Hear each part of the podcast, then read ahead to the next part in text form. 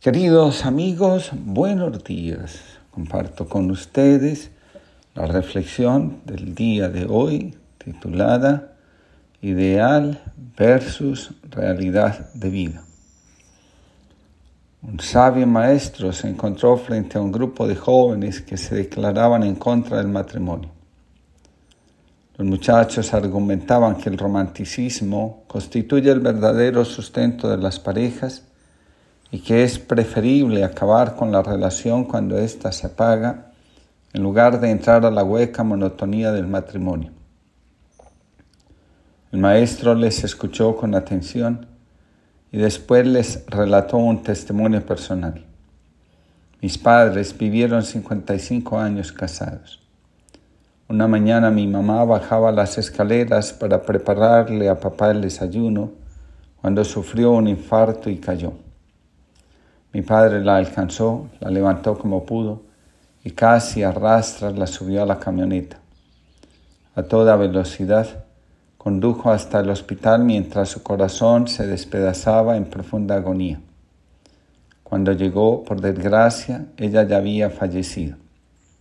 Durante el sepelio, mi padre no habló, su mirada estaba perdida. Casi no lloró. Esa noche sus hijos nos reunimos con él. En un ambiente de dolor y nostalgia recordamos hermosas anécdotas. Él pidió a mi hermano teólogo que dijera alguna reflexión sobre la muerte y la eternidad. Mi hermano comenzó a hablar de la vida después de la muerte. Mi padre escuchaba con gran atención. De pronto pidió que lo llevasen al cementerio.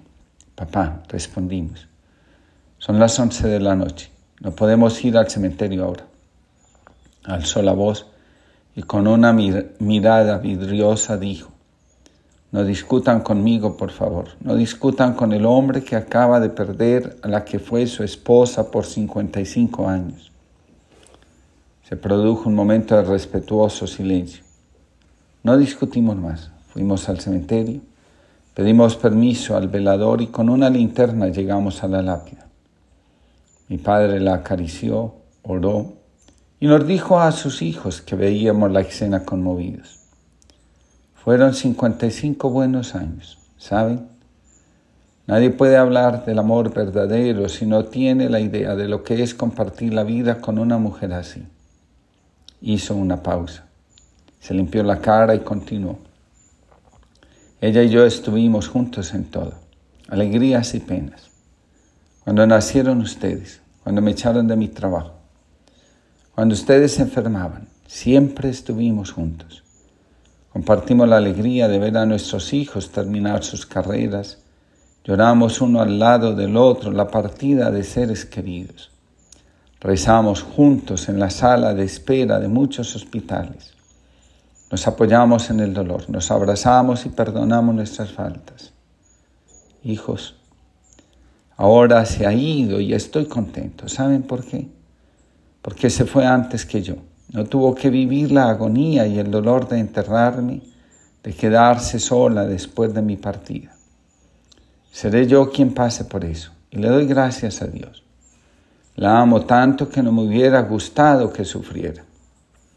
Cuando mi padre terminó de hablar, mis hermanos y yo teníamos el rostro empapados de lágrimas. Lo abrazamos y él nos consoló. Todo está bien, hijos. Podemos irnos a casa. Ha sido un buen día. Esa noche entendí lo que es el verdadero amor.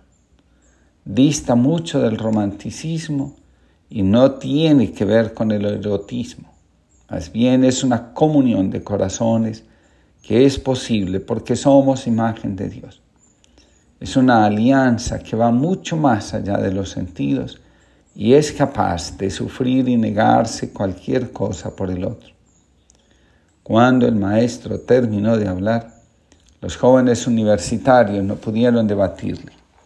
Este tipo de amor les superaba en grande. Pero aunque no tuviesen la valentía de aceptarlo de inmediato, podían presentir que estaban ante el verdadero amor. Escribe Inés Ordóñez. Es muy fácil mantenerse fiel al amor cuando el cónyuge y los hijos responden al ideal de matrimonio y de familia. Pero qué difícil es permanecer amando cuando desaparecen los sentimientos amorosos y cuando los que amamos amenazan nuestro proyecto soñado o espejan lo que no queremos ver. Se necesita una gran decisión para acompañar lo soñado o lo espejado, lo que no quiero ver. Se necesita una gran decisión para acompañar el crecimiento del amor hasta su madurez, pasando por etapas en las que parece que el amor ya no está. Podemos seguir amando cuando sentimos que el amor se vuelve en contra. Muchos piensan que en la vida de pareja y en la vida familiar las cosas son fáciles. Y si no es así, entonces no vale la pena. Recordemos que las experiencias no resueltas de alguna etapa de la vida vuelven en el presente para pedirnos que las miremos, las acojamos y las resolvamos. En un taller, muchos participantes se sorprendieron al escuchar que la vida familiar no es un espacio adecuado para que la pareja intentara a través de los hijos tomar lo que no pudo de sus padres. Hay padres que hacen exigencias a sus hijos, no solo absurdas, sino también inadecuadas, porque a los hijos no les corresponde darle a sus padres lo que estos no recibieron de sus propios padres. Esta dinámica no deja que los padres sean adultos y asuman el lugar que les corresponde. Es un amor infantil, aquel donde los padres pretenden ser el centro de la vida familiar por la forma caprichosa, controladora y posesiva, como intentan vincularse con sus hijos.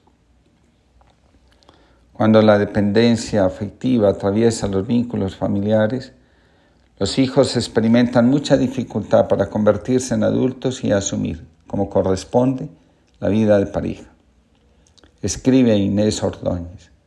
El amor infantil es insaciable, siempre reclama, nada leer suficiente. Lo que recibimos de los demás nunca nos alcanza. Nuestro estado de ánimo es muy cambiante y los otros son los que siempre tienen la culpa de lo que nos sucede. Los celos, la competencia, la agresión y la violencia pueden teñir nuestra forma de relacionarnos y de amar. Necesitamos tener la razón en todo y no nos gusta que nadie, ni siquiera la realidad, nos contradigan o se interpongan ante nuestras necesidades. Las crisis y dificultades en la vida familiar ponen a prueba los cimientos sobre los que estamos construyendo el proyecto familiar.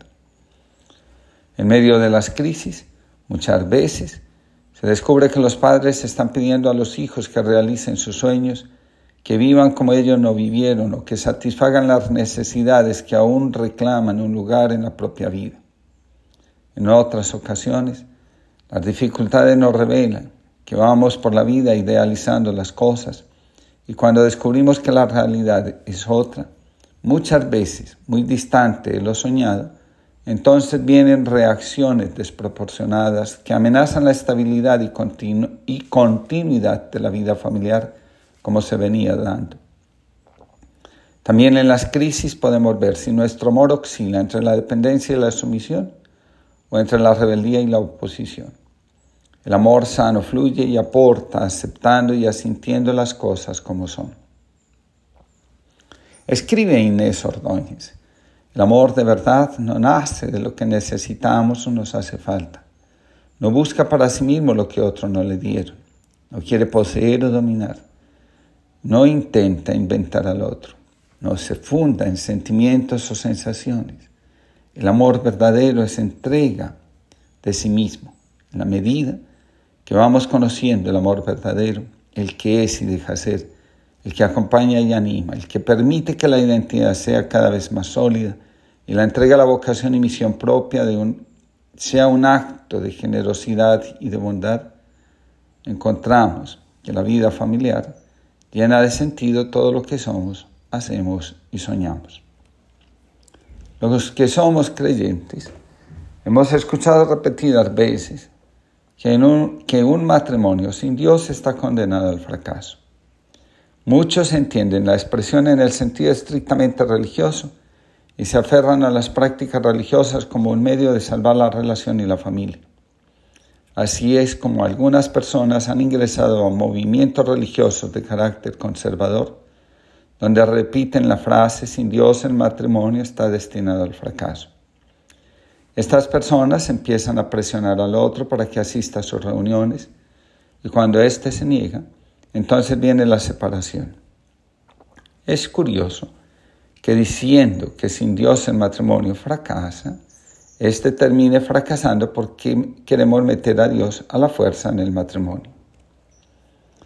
Hablar de la presencia de Dios en la vida matrimonial significa Dios es el fundamento de la vida y el que da existencia a todas las cosas, entre ellas al amor que une a una pareja y la invita a construir una familia. Decir que Dios está presente hace referencia a que ambos miembros de la pareja, como cabeza de la familia, están comprometidos en sanar sus propias heridas y en corregir todas aquellas cosas que en su carácter se convierten en un obstáculo para la convivencia y para el acompañamiento del otro y de los hijos. Decir que Dios está en medio del matrimonio significa que primero están la fidelidad y el respeto por el otro, por la familia, que los afanes que nacen del desorden afectivo. Decir que Dios está en medio de la familia significa que los miembros de la familia están dispuestos a acogerse los unos a los otros, a cuidarse, a sanar las heridas que se producen y a celebrar juntos el mandato del Señor Ámense los unos a los otros como yo los he amado. Permanezcan siempre en mi amor. Muchos están dispuestos a vivir las prácticas religiosas, pero no mueven un dedo para crecer interiormente como seres humanos. Escribe Inés Ordóñez, cuando se ama es muy difícil sacar a Dios del medio. Dios es la fuente del amor y el que hace que la vida de pareja sea estable y la familia tenga sentido. Cuando aprendemos a poner a Dios en el centro, mantenemos la atención en el cuidado de las relaciones al interior de la familia. Existen muchas familias muy religiosas y sus miembros, cada vez que tienen la oportunidad, se agreden, se atacan, se desvalorizan. La oración debe ser el alimento del amor, nunca la excusa para creernos más y mejores que los demás. Si esto sucede, nuestro corazón está lleno de hipocresía. Cada vez que escucho la frase, estoy con Dios, Él está en mi corazón, comienzo a temblar porque el 100% de las veces lo que viene después es maltrato, humillación y menosprecio. En realidad, lo que estas personas llevan es un gran dolor que al no ser curado se convierte en la fuerza que dirige sus decisiones y actos. El que lleva a Dios en el corazón siempre guarda silencio y humildemente se pone al servicio de sus hermanos y de su misión en la vida. Agotado ya de mis manías, mis torpezas y mis miedos, mis complicaciones y mis discursos, agotado de ponerme al centro agotado de que antes de intentar levantar el vuelo ya me haya tropezado y enredado en mis cosas de siempre. Agotado, vengo hoy a ti. Estaba rendido, ya ni queriendo volar, sino como dejándome caer hacia ese vacío del que sé que solo tú me recogerás. Ciego como Bartimeo, con la garganta que me arde, exhausto de gritar, te grito a ti Pocas certezas me has regalado en esta vida. Una es que mi grito sordo entrelazado con mi propio amor, querer e interés espera volver a ti. Vengo y grito con el eco de todos los que han hecho de mí el que soy, y ojalá que con la estela de quienes hayan escuchado tu nombre desde los agujeros de mis corazas. Agotado, hoy llego rendido a ti y noto que quien pone casa para juntarnos a todos a la mesa, vuelves a ser tú. Fran Delgado, que tengamos una linda jornada y que en la fiesta de la transfiguración experimentemos que el Señor, cuando está en medio de nosotros, nos transforma.